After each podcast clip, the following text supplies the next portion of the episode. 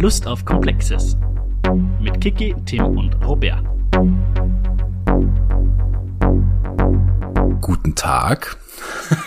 Oder Kiki zuliebe, Salü. Herzlich willkommen zur, jetzt sind es tatsächlich schon so viele, dass ich gar nicht weiß, fünften zu unserer fünften Folge Lust auf Komplexes, eurem, ihrem Podcast für GW-Didaktik, für Geografie und Schule und Bildung und im Grunde genommen alles, was uns glücklich macht. ähm, ihr merkt schon, ich habe mir heute keine Begrüßung zurechtgelegt, deswegen schwafel ich wieder vor mich hin. Deswegen gleich zum nächsten Punkt springen, nämlich wer ist hier mit mir? Wie immer die Kiki und Tim. Hallo, ihr beiden. Hallo. Hallo. Und noch mit im Raum ist bei mir jedenfalls der Johann. Das ist mein Hund. Und ich fürchte, aus Erfahrung im Einsatz in fachdidaktischen Kontext wird er sich irgendwann einmal mitteilen. ich kann mich jedenfalls nur erinnern, wie ich ihn auf die erste Tagung und vermutlich auch die letzte mitgenommen habe, wie er einen Vortragenden, der tatsächlich wirklich gut vorgetragen hat, glaube ich, leicht irritiert hat, weil er laut geschnorcht hat im Hintergrund. Könnt ihr euch erinnern? Ja. In Schlierbach. Es war der Vortrag von Tim Engartner. Also spannend, Ende nie, wirklich extrem gut. Und er hat immer so ein bisschen irritiert nach hinten geschaut, weil man deutlich äh, ein Schnarchen von ihm konnte, was man allerdings nicht den Teilnehmenden zuschreiben darf, kann, soll. Aber ich glaube, da bist du dann eh rausgegangen mit Johann, oder? Ich glaube, irgendwann habe ich ihn erlöst. die Kulisse tatsächlich spannend, irritierend war. Ja, das Schöne ist ja, wenn ein Hund schnarcht, dann kann man es ja nicht direkt auf den, den Vortrag zurückführen. Also ist es nicht ganz so schlimm fürs Ego. Nein, also wenn ein Hund schnarcht, dann muss man tendenziell, dann sind die Vibes im Raum, glaube ich, sehr gut, weil sonst schläft der Hund nicht. okay, Tim, genau. Tim, du hast schon was gesagt, aber ich glaube, ich glaube, Hallo gesagt hast du noch gar nicht, oder? Doch. Oh, Oh mein Gott. Ich habe heute ein Tief, ich habe Nachmittagstief. Oh, okay.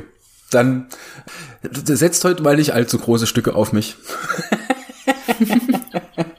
eh gescheit, glaube ich, ja. Das kriegen wir schon Wieso magst du das heutige Basiskonzept nicht? Nee, das hat damit gar nichts zu tun. Ähm, abgesehen davon, dass ich jetzt, ja gut, die letzten beiden Folgen da würde ich jetzt mal sagen, das sind Sachen, womit ich mich tatsächlich ein bisschen ausführlicher beschäftigt habe die letzten Jahre. Auf ganz so sicherem Terrain fühle ich mich heute nicht. Aber mit dem Basiskonzept hat das nichts zu tun. Ich bin einfach ein bisschen müde. Aber das ist okay. Ah so, jetzt, jetzt bin ich ja mal gespannt, weil Kiki hat, bevor wir die Aufzeichnung gestartet haben, gesagt, sie hat was mit uns vor. so großartig ist es nicht, aber ich habe mir gedacht, bevor wir das Basiskonzept, so wie wir es die letzten Male gemacht haben, vorlesen, also by the way, es geht heute um Diversität und Disparität als Basiskonzept, wollte ich euch einen ähm, Satz vorlesen und aus dem Basiskonzept oder einen Teilsatz und wollte euch fragen, ob ihr das Diversität oder Disparität oder beiden oder wie ihr das zuordnen würdet. Mm. Mm, das Beispiel aus dem Basis, also da wird sozusagen ein Beispiel im Basiskonzept auch genannt und da steht, wenn im Rahmen der Arbeitsteilung ähnlich verantwortlichen und oder qualifizierten Tätigkeiten nachgegangen wird, die aber mit unterschiedlichem Einkommen verbunden sind. Ist das für euch Diversität, Disparität oder beides? Ich halte mich zurück, weil ich muss weiter ausholen. das überrascht jetzt, glaube ich, alle. Nee, auf, auf einer Metaebene weiter ausholen. Und zwar, weil ich glaube, ich weiß, worauf du hinaus willst, weil mir das vorher nämlich auch aufgefallen ist. genau, auf worauf ich hinaus will, ist uns der erste Satz immer ein bisschen irritiert. Ja, weil wir können ja, wir können ja spaßenshalber mal äh, so ohne jetzt nachzuschlagen und ohne Duden, Wikipedia oder irgendein Wörterbuch, sondern bevor wir jetzt tatsächlich in das Basiskonzept reingehen, in den Text, äh, mal für uns so ein bisschen festhalten, was wir mit den Begriffen denn eigentlich verstehen. Diversität und Disparität. Ja, das fände ich sehr gut. Also ich muss gestehen, ich fürchte, ich beschäftige mich zu oft damit, dass ich da jetzt sehr weit weg bin von manchen Definitionen. Aber, aber so zu probieren, das einmal in einer persönlichen Definition oder in einer persönlichen Beschreibung ähm, ist, glaube ich, ganz gut. Also, was, was ist für euch Diversität? Diversität ist ja grundsätzlich einmal Vielfalt, würde ich jetzt einfach mal unter den Begriff Vielfalt fassen. Ist noch unabhängig, was man thematisiert. Wenn man es jetzt halt wirklich im, im Sinne äh, auf irgendwas Ökonomisches oder, oder auf was äh, Sozialgeografisches anwendet, aber grundsätzlich ist damit einfach nur Vielfalt gemeint. Und glaube ich, so ist mhm, auch das, das Basiskonzept zu verstehen. Finde ich, also Begriff Diversität als Vielfalt finde ich mal gut. Also man, ja. Genau. Robert, was würdest du sagen? Ich, ich, ich hätte exakt das Gleiche gesagt. Ähm, das heißt, äh, da kann ich mich auch kurz fassen. Ich hätte da gar nicht probiert, das irgendwie zu definieren, sondern äh, gesagt, okay, das ist für mich ein Synonym für Vielfalt. That's it. In einem zugegebenermaßen eher positiven Sinne. Also sehe ich es durchaus. Also Vielfalt als etwas positiv konnotiertes. So würde ich persönlich für mich Diversität verstehen. Ja. Wohingegen, auch wenn das vielleicht jetzt der Sache nicht gerecht wird, äh, tendenziell aus dem Bauch raus Disparität für mich immer eher so ein eher negativ konnotierter Begriff ist, weil, wenn wir da jetzt auch mal ähnlich simpel bleiben, ich den jetzt synonym verstehen würde mit Ungleichheit Singular. Ja. Wo ja im Grunde genommen der gemeinsame Nenner dieser beiden Begriffe, äh, ja, oh, muss man jetzt auch vorsichtig sein. Aber sagen wir mal im Grunde genommen Andersartigkeit im aller, allerweitesten Sinne so als gemeinsamer Nenner haben und Diversität da eher in einem positiven Sinne, Vielfalt und Disparität eher in einem negativ konnotierten Sinne als ja die Unterschiede betonend. So würde ich es verstehen. Ja, ich überlege gerade, ob ich irgendwann einmal ähm, Disparität in einem Themenfeld, was ich persönlich als oder mit Fallbeispielen, wo ich, wo ich was großartig Positives erkennen würde, bearbeitet habe und ich glaube, also jedenfalls könnte ich mich keinem entsinnen. Nicht, dass das jetzt die Aufgabe ist, das in positiv oder negativ zu bewerten, aber es gibt ja doch so Themenfelder, wo man sagt, das sind Tendenzen, die man mhm. irgendwie positiv sehen oder in einem Entwicklungszusammenhang sehen kann, oder das sind Tendenzen, wo man das Gefühl hat, das ist ähm, zum Nachteil von Menschengruppen, vielen Menschen. Okay, da bin ich jetzt insofern beruhigt, dass ich da keine verquere Wahrnehmung habe, sondern du das offensichtlich auch. Ja, oder kennt, habt ihr Beispiele zur Disparität, wo ihr sagt, das ist gut? Ich meine, ich glaube, wenn man das jetzt wirklich nur in Vielfalt und Ungleichheit betrachtet, dann muss eigentlich Ungleichheit ja nicht zwangsläufig heißen, dass irgendwer benachteiligt ist. Und, und Ungleichheit schafft ja eigentlich auch dann Vielfalt. Allein schon von den Begriffe her, die hängen ja deutlich zusammen. Es ist nur in welchem Kontext man es sieht, kann Ungleichheit ja nicht, nicht bloß was Schlechtes sein, aber. Nee, eben, weil wenn man es isoliert betrachtet, ich meine mal abgesehen davon, dass wir uns jetzt hier auf gefährlichem Terrain bewegen, weil wir jetzt so ein bisschen diese Einteilung in gut und schlecht machen, was ja wieder eine normative Dimension hat, äh, die wir ja eigentlich außen vor lassen sollten. Ja, Stichwort Beutelsbacher Konsens im weiteren Kontext. Ja. Aber Tim, du hast natürlich auch jetzt nächster Punkt insofern völlig recht, dass die Begriffe jetzt schon irgendwie auch miteinander verwoben sind ist ja letztendlich auch nicht völlig unbegründet, dass das ein Basiskonzept ist, weil es hätten ja durchaus zwei sein können, ja? sondern das ist ja hier bewusst als eins geschrieben, was gleichzeitig so ein bisschen das Problem mit sich bringt. Und ich glaube, das ist das, was Kiki anfänglich meinte. Denn, kommen wir nochmal drauf zu sprechen, dieser erste Satz, etwa wenn im Rahmen der Arbeitsteilung ähnlich verantwortlichen und oder qualifizierten Tätigkeiten nachgegangen wird, die aber mit unterschiedlichen Einkommen verbunden sind würde ich jetzt ad hoc sagen, ja, Einkommensdisparitäten. so, und jetzt ist nämlich der irritierende Punkt in dem Basiskonzepttext, dass da steht, können Aspekte der Diversität aufweisen. Und das irritiert. Wolltest du darauf hinaus, Kiki? Ja, klar. Also ich wollte nicht damit sagen, dass es es ist irritierend, nicht, äh, dass ich sagen würde, es ist falsch, sondern es irritiert mich immer wieder beim Lesen. Genau. Ja. Also ja, sollen wir jetzt nochmal das gesamte vorlesen? Im Übrigen im Hintergrund hört man Johann, wie er sich mit seinem Knochen beschäftigt. das macht nichts. Wenn es zu arg werden würde, wir haben ja gesagt, inhaltlich schneiden wir nichts raus. Ästhetisch sehr wohl. Johann, bemühe dich, sonst fällst du der ästhetischen... Wollen wir Johann seine Stimme verbieten, oder? ja, von Stimme kann man ja nicht reden. Zensur. okay, äh, ich, habt ihr beide den Text vor euch liegen? Ja. ja. Soll ich mal oder ist, möchte jemand von euch? Wie ihr wollt. Ich kann gerne vorlesen. Ja, ja. gerne.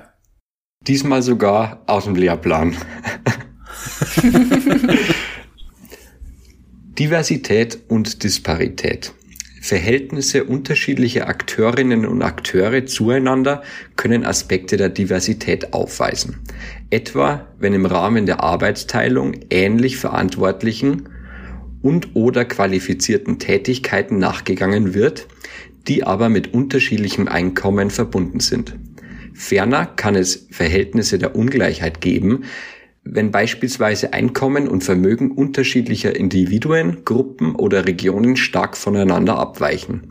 Die Probleme rund um regionale und soziale Unterschiede werden dabei als zentrale Fragestellungen der Ökonomie begriffen. Fragen der Zugänglichkeit, der Erreichbarkeit sowie der territorialen Verfügbarkeit behandeln ebenfalls Dimensionen der Diversität und Disparität und stellen wesentliche geografische Anliegen dar. Schülerinnen und Schüler sollen Diversität als Ergebnis von sozialen, ökonomischen und politischen Prozessen begreifen. Es erscheint dabei wichtig, dass Lösungen für spezifische Konflikte die Aspekte der Diversität oder Disparitäten aufweisen, nicht nach verallgemein, ver, verallgemeinerbaren Regeln erzielbar sind. Die Analysen von Fallbeispielen sollen deshalb verallgemeinernd und homogenisierend Wahrnehmungen entgegenwirken und differenzierte Einschätzungen und Urteile befördern. Mhm. Da haben wir jetzt schon mal einen guten Start hingelegt mit unserem Einteilen in, in gut und schlecht. Na, aber ich, ho ich hoffe, es ist nicht ganz so rüber. Ich hoffe, wir, sind, wir kommen so rüber, dass wir doch ein bisschen einen differenzierten Blick auch einnehmen können. Ja, wenn wir jetzt Begriffe, Begriffe personalisieren würden, dann wäre das jetzt entgegen dem Basiskonzept gelaufen, was wir jetzt gemacht haben. Aber betrachten wir Begriffe mal als, als allgemeine Entitäten und nicht als Akteure, dann ist es, glaube ich, okay. dann ist auf jeden Fall besser vertretbar, ja.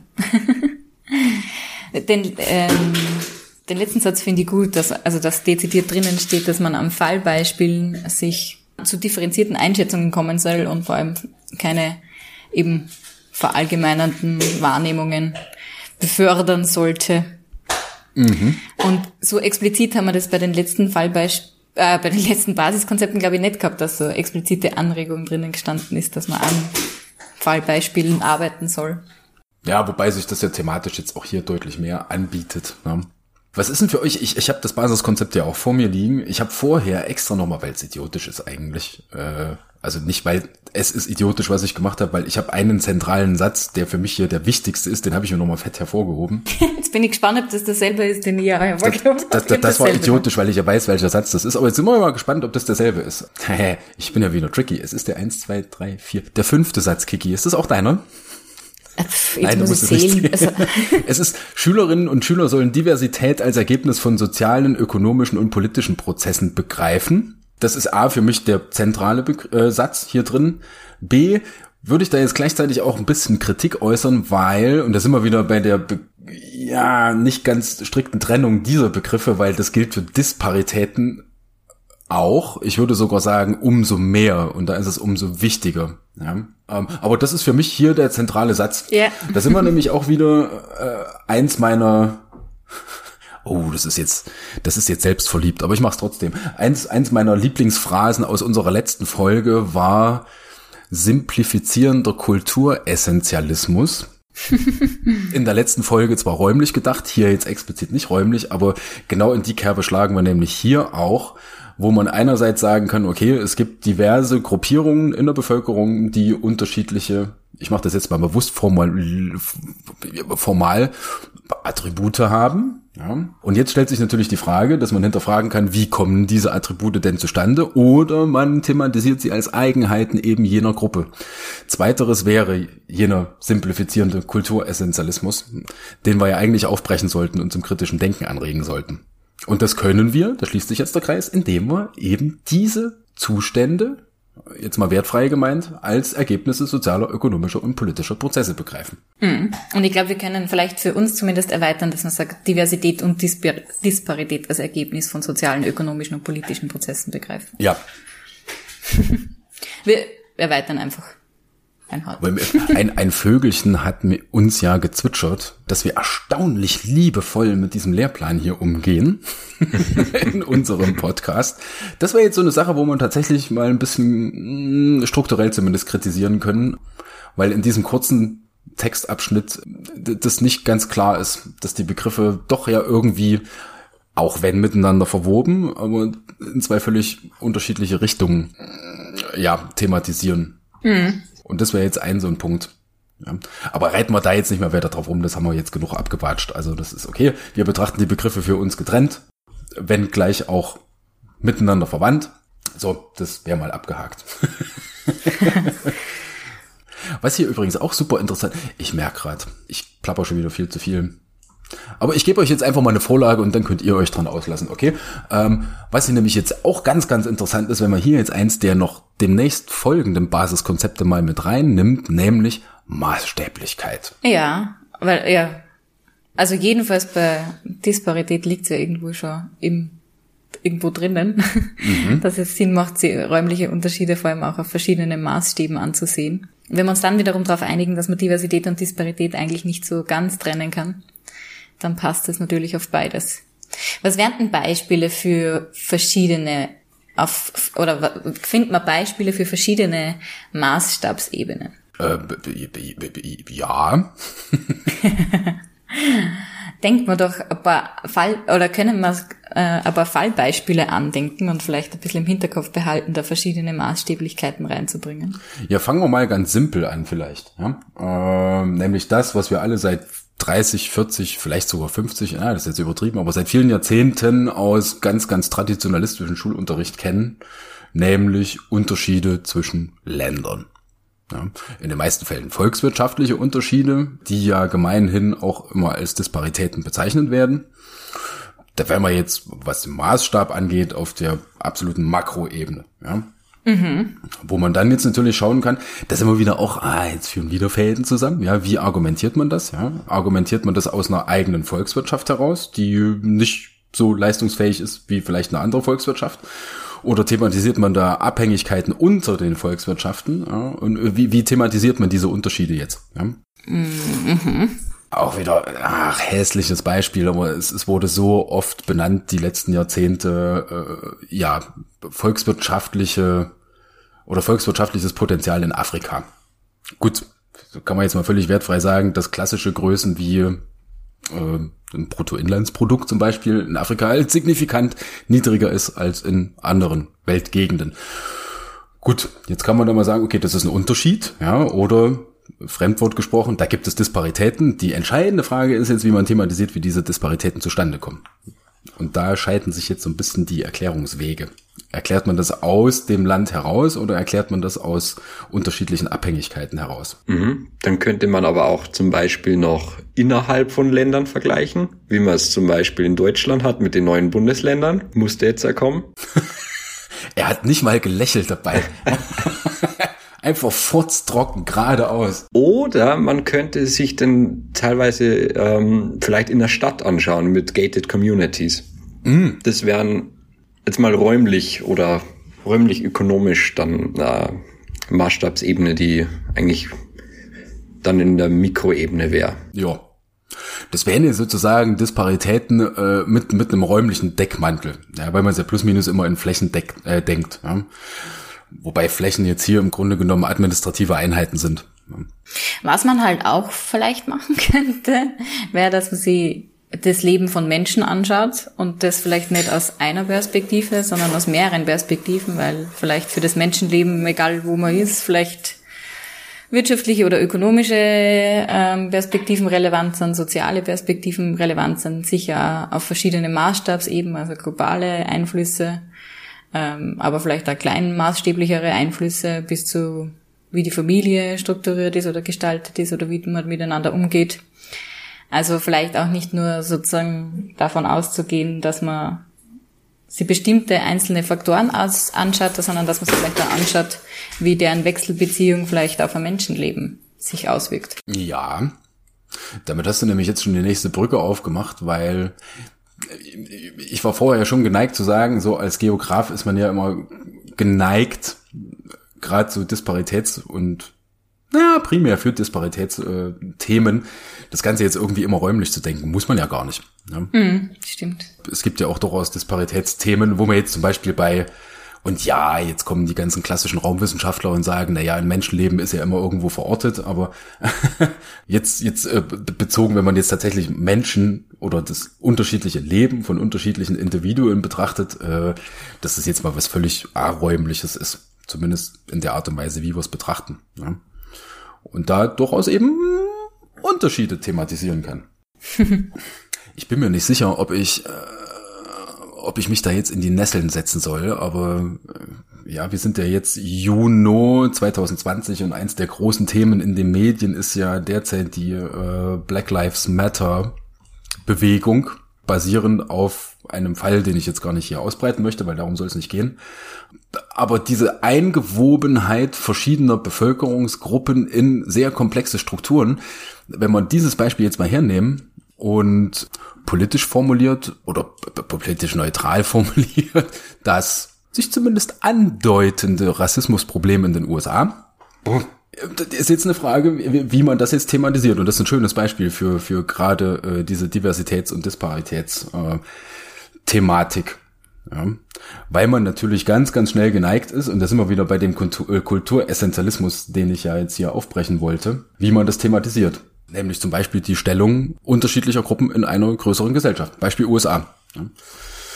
Sehr komplexes Thema. Habe ich schon ganz viele Diskussionen drüber geführt. Und dann kommen immer solche Argumente wie, naja, es gibt doch aber Statistiken, dass eine gewisse Bevölkerungsgruppe halt signifikant höher anteilig in Kriminalitätsstatistiken ist. Hm.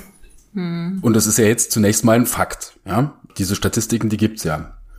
Jetzt muss man halt einen Schritt weitergehen und fragen, wie kommt es dazu? Weist man das jetzt als Eigenschaft jener Bevölkerungsgruppe zu oder fragt man sich, wie es dazu kommt? Und das sind die entscheidenden Unterschiede. Und da kommen wir genau wieder auf den Satz zurück, den wir eigentlich verbessert haben. Mhm. Äh, Schülerinnen und Schüler sollen Diversität und Disparität als Ergebnis von sozialer, ökonomischer und politischer Prozessen begreifen. Und das ist genau der Punkt, weil das ja alles zusammenhängt. Ja, oh, das ist jetzt, jetzt, Entschuldigung, das war nicht beabsichtigt. Eigentlich wollte ich dieses super ernsthafte und unschöne Thema da jetzt gar nicht aufmachen. Aber strukturell erkennt man da so unglaublich viel dran. Ich, ich habe zufällig, weil ich gerade in einem Seminar gesessen bin, so ähm, Geschlechter oder egalitäre Bildung eigentlich im weitesten Sinn und da habe ich zufällig nur im Kopf ähm, Statistik zu Lifetime Likelihood of Imprisonment ähm, USA ich glaube aus 2007 oder so war das. Mhm. Einer aus neun Männern landet einmal im Gefängnis, einer aus 17 von weißen Männern, einer aus drei von schwarzen Männern und einer aus sechs von Latino-Männern. Mhm. Also die, einer aus drei ist halt, ähm, fällt jedenfalls ins Auge. Bei den Frauen sind es im Übrigen eine von 56 auf alle Frauen bezogen.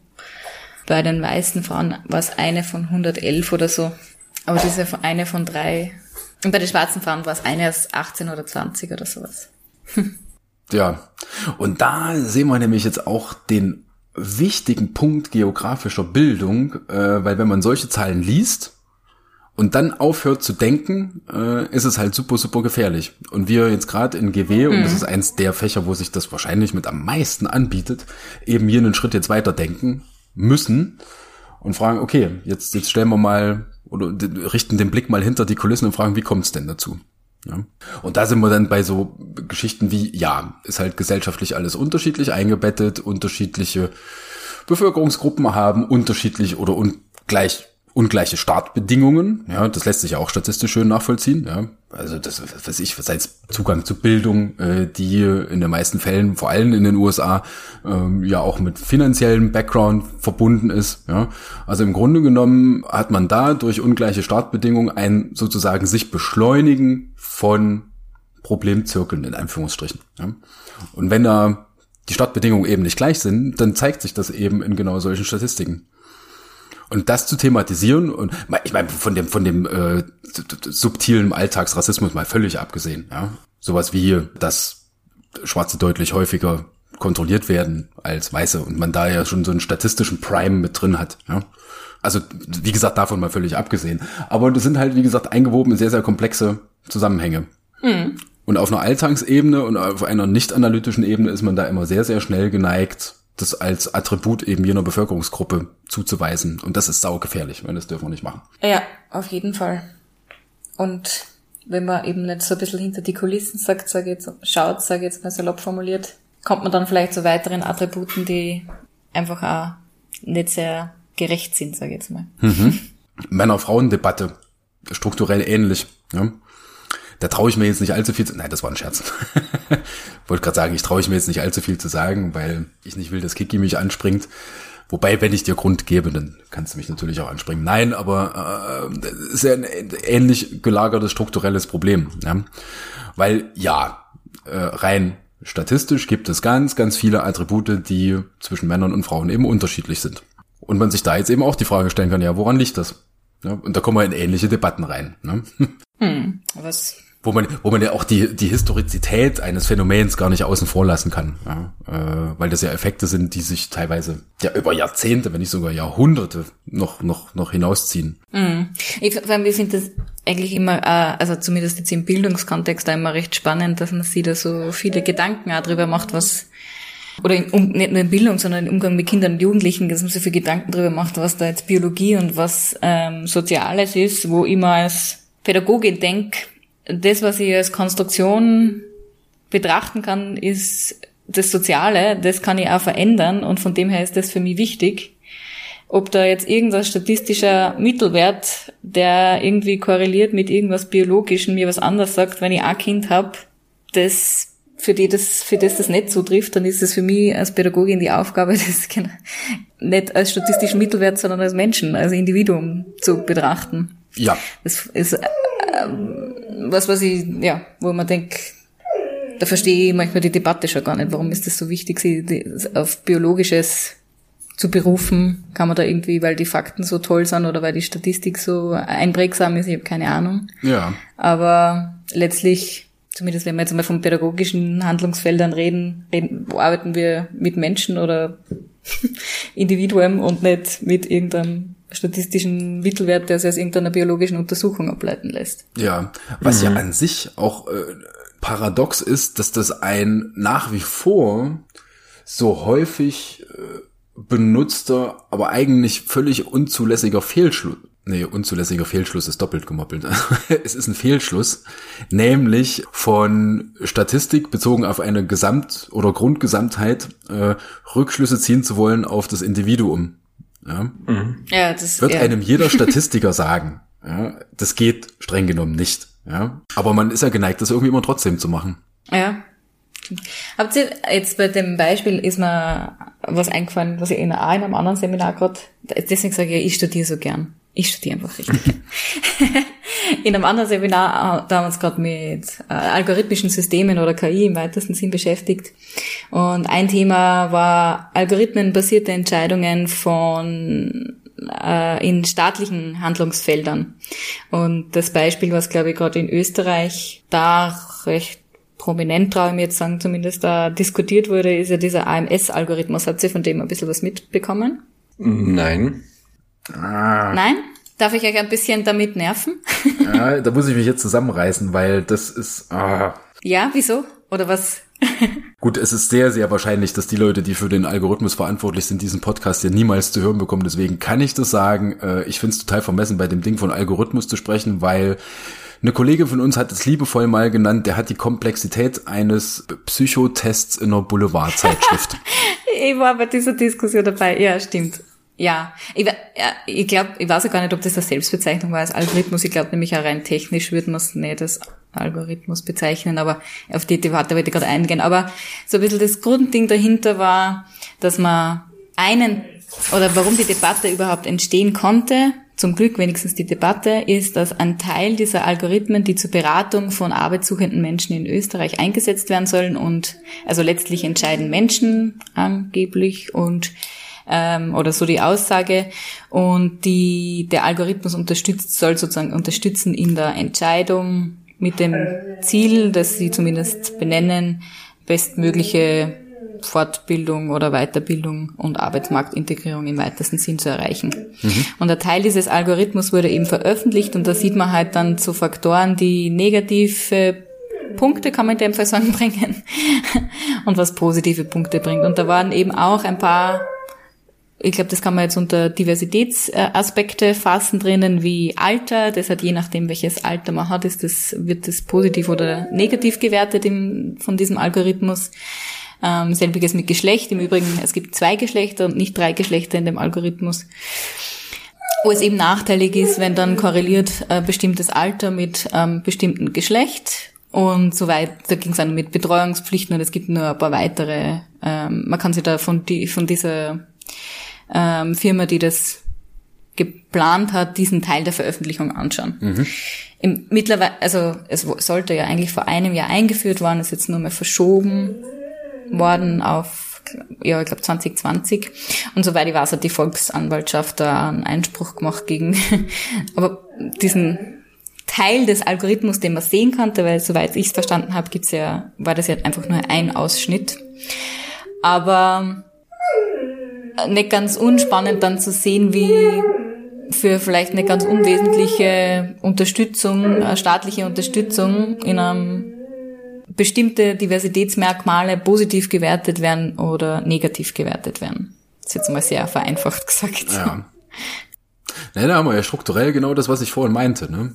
Also es gibt jetzt, sagen wir mal, und das sei jetzt mal dahingestellt, ja, das ist ja wahrscheinlich sogar zulässig, dass man sagt, äh, auf Law of Big Numbers, ja, keine Ahnung, nehmen wir mal jetzt banales Beispiel, ja, sagen wir mal, jemand, der über 55 ist, hat im Schnitt ja, mehr Probleme im Arbeitsmarkt wieder Anschluss zu finden stellen wir mal als These in den Raum, unabhängig, ob das so ist, ja. Äh, wenn sich das statistisch in der Grundgesamtheit zeigt, ist das ja schön und gut, ja. Das heißt, wenn das AMS jetzt basierend auf diesem Kriterium, hypothetisch, äh, 100 Beratungen machen würde, würde das, was diese 100 Beratungen angeht, vielleicht sogar auch zutreffen. Das Problem ist halt nur, wenn man das dann auf den Einzelfall bezieht, weil man den dann unter die Statistik subsumiert und seine Individualität völlig flöten geht. Und das ist das Problem bei solchen Sachen. Äh, und deswegen meine ich, und das ist eigentlich auch, wie gesagt, jeder Statistiker wird einem das sagen, auf einen Einzelfall runterrechnen geht nicht. Ja? Ja, ja, vor allem das, was dazu ja noch irgendwo spannend kommt, oder du hast das schon so ein bisschen angedeutet, ist, du aufrecht erhältst ja dann auch vielleicht bestehende Ungleichheiten. Bingo. Ähm, ich, wobei man jetzt viel, ich deswegen vielleicht bestehen sagt, weil man eigentlich nicht weiß, auf welche Datengrundlage dieser Algorithmus überhaupt arbeitet, was ich immer ganz furchtbar finde, weil wenn das nicht transparent ist, dann sehe ich da ein Problem, weil es weiß ja jetzt eigentlich in der Öffentlichkeit niemand, welche auf welcher Datenbasis aus der herauskommt, dass es so furchtbar ist, wenn jemand jemanden pflegt oder sowas, wird das überhaupt berechnet. Aber du aufrechterhältst damit auf jeden Fall die bestehenden Ungleichheiten, die in diese Diversitätskategorien ähm, vielleicht fallen oder auch Ja. sehr wahrscheinlich fallen. Und da sind wir wieder bei dem Punkt, weil genau das ist ja, zieht sich jetzt irgendwie wie so ein roter Faden durch das, was wir jetzt die ganze letzte Zeit so diskutiert und erzählt haben. Ja. So, Reproduktion von vermeintlichen Ungleichheiten äh, durch genau solche Mittel. Und das gilt für so einen AMS-Algorithmus genauso wie für gewisse Bevölkerungsgruppen in den USA. ja, also selbes strukturelles Beispiel. Hochinteressant. Jetzt haben wir wieder der Robert und ich so viel geredet. Tim, hast du nur ein Beispiel, wo du sagst, das fällt dir irgendwie ad hoc ein? Oder auch weniger ad hoc? Apropos Kiki, mal eine kurze, wenn, wenn, wenn, Tim, wir gönnen dir noch mal ein bisschen Zeit zum Überlegen, weil da bin ich jetzt neugierig. Kiki, das mit dem AMS-Algorithmus, hast du dir das vorher als Stichwort schon notiert oder ist dir das jetzt spontan eingefallen? Na, ist mir gerade spontan eingefallen, weil äh, irgendein Stichwort hast du vorher gesagt, wo ich mir gerade gedacht habe, ah, den könnte man jetzt wieder mal. Na, ich habe natürlich, also ich habe mich schon vorbereitet, aber das Beispiel, was ich vorbereitet habe, war ähm, die Untersuchungen, die es jetzt gerade gibt, so Arbeitsteilung im Rahmen der, also auf Basis der Daten, die in der Corona-Zeit jetzt erhoben worden sind. Und da habe ich tatsächlich äh, das, was ich eigentlich mitgebracht hätte, wäre von der Hans-Böckler-Stiftung ein paar statistische Daten zu den ähm, Arbeitszeitverteilung und Anteil an der Sorgearbeit bei Erwerbstätigen. Da hat die Hans-Böckler-Stiftung jetzt, also im Mai veröffentlicht eine äh, Untersuchung, wo, ja, ich glaube, N über 7000 war, genau. Auch hochinteressant. Ja, soll ich die nur kurz reinwerfen, Tim, ohne dass ich die erneut unterbreche? Ja, ja, klar. Also was- ein Teil, der da zum Beispiel rausgekommen ist, dass ähm, Mütter sehr stark kompensieren, wenn irgendein Betreuungsausfall besteht. Also das war jetzt nicht nur Kinderbetreuung, sondern auch darüber hinaus, aber es betrifft hauptsächlich Kinderbetreuung. Und eine Differenzierung, die die da vorgenommen haben oder die man auf der Homepage halt abrufen kann, ist äh, Differenzierung nach Haushaltseinkommen. Und das habe ich nicht ganz spannend, nicht unspannend gefunden. Beim Haushaltseinkommen bis zu 2000 Euro ähm, kompensieren 31 Prozent der Frauen alle Betreuungsausfälle und 19 Prozent der Männer. beim Einkommen 2000 bis 3200 sind es 32 Prozent, also es ist ziemlich ähm, gleich. Und dann beim Haushaltseinkommen über 3200 Euro sind es 24 Prozent der Frauen und 15 Prozent der Männer. Hm. Was schon ein nicht ganz unerheblicher Unterschied ist, aber nach wie vor auch da so der große Gap zwischen Frauen und Männern bleibt auf jeden Fall auch beim Haushaltseinkommen über 3200 Euro erhalten. Und so ein bisschen das Resultat, was Sie formuliert haben aus dieser Umfrage war, das lese ich jetzt vor, in der Pandemie verschärft sich die Ungleichheit zwischen den Geschlechtern. Frauen reduzieren häufiger ihre Arbeitszeit, ihr Anteil an der Sorgearbeit nimmt noch weiter zu über das normale, Ma also über das normale, unter bitte entschuldigt das Wort, ich möchte das eigentlich nicht benutzen, über das Maß, was davor war, hinaus. so. Wo man jetzt auch wieder, das ist immer bei dem Punkt, und das zieht sich auch wie so ein roter Faden, nämlich genau solche Unterschiede, sag mal durchaus mal Unterschiede, wertneutral, unabhängig davon, in welchen von den beiden Begriffen wir jetzt reingehen, dass da halt ein unglaublich komplexes System an sozialen Triggern dahinter steckt, ja, die letztendlich zu genau dem führen. Ja. Mhm. Und dass es halt wichtig ist, die zu thematisieren. Ja. Und in meiner Erfahrung aus der Lehre heraus kommt dann gerne mal zustande, ja, ähm, wird jetzt den Frauen verboten, dass sie zu Hause sich um die Kinder kümmern und das diverser zu behandeln, steckt ja ganz explizit in diesem, also im Basiskonzept und wie wir es vorgelesen haben, ja drinnen. Also natürlich, je, wer möchte es, soll möglichst den Lebensentwurf treffen können, den er möchte. Aber wer das nicht möchte, soll es auch nicht müssen. Soweit es irgendwie möglich ist. Also, und das ist die Aufgabe, das auch möglich zu machen irgendwie. Es weiß eigentlich Kiki, wir sind eigentlich derartig frech. Wirklich? Ja, wir sind, wir sind echt gemein, ja. Also, wir haben jetzt Tim so lange in der Pipeline hier sitzen. Ach, da ich mir jetzt noch was super, äh, was Gutes überlegen können. Sehr cool, bitte. Ja, zu dem Basiskonzept haben Bernie und ich doch im, in der Exkursion Berlin äh, Berlin sage ich schon, Wien ist anders. Oh, ey, diese bundesdeutsche Überheblichkeit. Endlich macht es mal bemerkbar, dass es nicht nur ich bin. Jetzt fährt er nach Wien und erzählt im Nachhinein von einer Berlin-Exkursion. Also, das herrlich. war nur wieder, das war jetzt nur wieder Anspielung auf den Osten, Robert. Nein, äh, da haben Bernie und ich ja mal äh, diese äh, Kurzexkursion da geplant, wo wir eben gesagt haben, wir versuchen uns in äh, eine Person mit, mit einer körperlichen Behinderung äh, hineinzuversetzen, also Gehbehinderung oder Sehbehinderung oder auch Leute, die einfach schlecht zu Fuß sind und dann einfach mal durch die, mit dieser Brille äh, praktisch durch die Straßen gehen und schauen, ähm, wo die Probleme im Straßenverkehr in der Fortbewegung sind und diese dann zu fotografieren und zu kartieren dann anschließend. Was einem dann halt unglaublich äh, auffällt, ist, wie schwierig teilweise diese Leute das dann haben. Also wie ungleich die dann auch behandelt werden im Straßenverkehr. Das sind jetzt halt auch nicht nur Sachen wie, ich muss Umwege gehen, dass ich überhaupt irgendwie äh, Treppe runterkomme, sondern auch, dass teilweise die Ampelphasen viel zu kurz sind. Lauter so Dinge, die man auch, und das hängt ja dann auch eben mit dem Basiskonzept Wahrnehmung und Darstellung äh, zusammen, das wir in ein paar Wochen besprechen werden, aber eben, dass man auch unterschiedliche Perspektiven dann auch noch ähm, einnimmt und auch unterschiedliche Dinge anders wahrnimmt. Mhm. Mhm. Das ist ein sehr guter Punkt. Das ist mir nämlich jetzt zwischen den Zeilen auch die ganze Zeit aufgefallen, wenn man nämlich Diversität thematisieren möchte, ist man ja ganz oft geneigt, so aus einer, aus einer, äh, aus dem Bauch heraus, das ja so top-down und auf so einer Makroebene zu thematisieren. Ja, also es gibt gewisse Bevölkerungsgruppen, die haben bestimmte Unterschiede zu anderen äh, etc. Ne?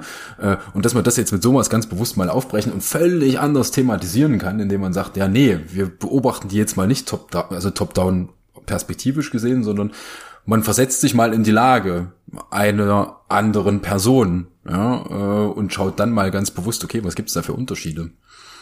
Wie macht sich das in einem Alltag überhaupt bemerkbar? ich habe gerade überlegt, das wäre eigentlich auch mal eine super Sache, Kiki. Und das mit, ich betone das jetzt, ich will das bewusst nicht ins Lächerliche ziehen, sondern ich meine das ernst. Ja? Geschlechterunterschiede, was Körperlichkeit angeht. Ja? Also jetzt, äh, wenn wir die englischen Begriffe benutzen würden, jetzt mal nicht Gender, sondern tatsächlich mal Sex. Wenn man mal eine Gruppe von Männern simulieren würde, wie es denn tatsächlich ist, wenn man schwanger durch die Stadt geht. Jetzt muss ich was ganz Böses sagen, aber ich glaube, es gibt ein paar Menschen, die einen größeren Bauch haben manchmal. Meinst du etwa Moderationswampen? ich, ich habe es jetzt extra nicht gesagt und wir klären den jetzt auch nicht ab. Aber ähm, also was wir, ich habe es ja schon mal gesagt, was mich wahnsinnig interessieren würde, einmal sich mit ein paar Schülerinnen anzuschauen, was behindert mich eigentlich in der Stadt, wenn ich mich durch die Stadt bewege und halt auch stärker vielleicht damit so, also und ich denke, das für, für mich Wichtige wäre zu fragen, was ist das, was mich behindert, weil ich prinzipiell so die Perspektive habe, dass ein Mensch nicht behindert ist, sondern behindert wird durch mhm. verschiedene Umstände. Und ich glaube, ähm, Bewegen in der, im öffentlichen Raum ist da sicher ein gutes Beispiel, weil ich glaube, da ganz viele Dinge behindern, in, wie man sich im öffentlichen Raum bewegen kann. Ja, finde ich, also das finde das cool, einmal auszuprobieren mit ganz vielen verschiedenen Menschen, was da für Erfahrungen zusammenkommen. Ich, mein provokante Projektvorschlag wäre gewesen, wie behindert ist Salzburg. Aber hm. bisher habe ich nur keinen Fördergeber gefunden. Vielleicht gibt's ja unter unserer Zuhörerschaft, ne? man weiß es ja nicht. ja, wäre toll. Einen Gedanke würde ich gerne noch einbringen, der das Ganze jetzt noch mal ein bisschen kontrastiert, äh, weil wir jetzt haben wir im Grunde genommen Unterschiede im weitesten Sinne die ganze Zeit thematisiert und die auch aus unterschiedlichen Perspektiven betrachtet. Was ich, und das muss ich jetzt auch explizit sagen, das ist nicht auf meinen Mist gewachsen, sondern ein Kollege von uns, äh, der das in unterschiedlichsten Kontexten mehrmals durchgeführt hat, meistens irgendwie im Kontext Indien. ich muss, das Schöne an so einem Podcast ist, dass man das nicht sieht, aber äh, Kiki hat gerade auf ihrem Schoß Besuch von Johann. Deswegen musste ich jetzt lachen. Oh, ganz schlimm im Kontext. Ja, für diejenigen, die hier vorgespult haben, Johann ist ein Hund. Also die den Beginn dieser Folge nicht gehört haben. Er ist kein Schoßhund. Das muss man auch noch erwähnen. Nein, aber dieser Kollege, von dem ich jetzt geredet habe, äh, der auch mal bewusst den Blick umgekehrt hat, jetzt auch auf einem völlig anderen Maßstab äh, und diesen, das immer wieder bei Kulturessentialismus, wo man ganz, ganz schnell ja geneigt ist, äh, Unterschiede immer thematisieren zu wollen, ja, passiert ja auch in ganz, ganz vielen Lehrbüchern, ja, dass wenn da zum Beispiel so eine zwischen den Zeilen nach wie vor bestehende länderkundliche Logik ist, dass zunächst mal dargestellt wird, ja, was ist denn in dem Land eigentlich anders als bei uns? Ja? Dass man dieses Narrativ mal ganz bewusst aufbricht äh, und mal nicht von Andersartigkeit ausgeht, sondern mal schaut, was sind denn die Gemeinsamkeiten? Ja, voll wichtig. Ja? ja. Was ist denn in Indien genauso, wie es bei uns ist? Ja, und da hat eben jener Kollege, ach, das heißt, wir brauchen es nicht so anonymisiert machen, das war Thomas Jeckel gewesen, äh, auch ganz oft mit Studierenden mal im Rahmen von Indien-Exkursionen da bewusst mal Befragung gemacht. Ja, was stellen sich indische Jugendliche denn so vor? Was wollen sie denn werden?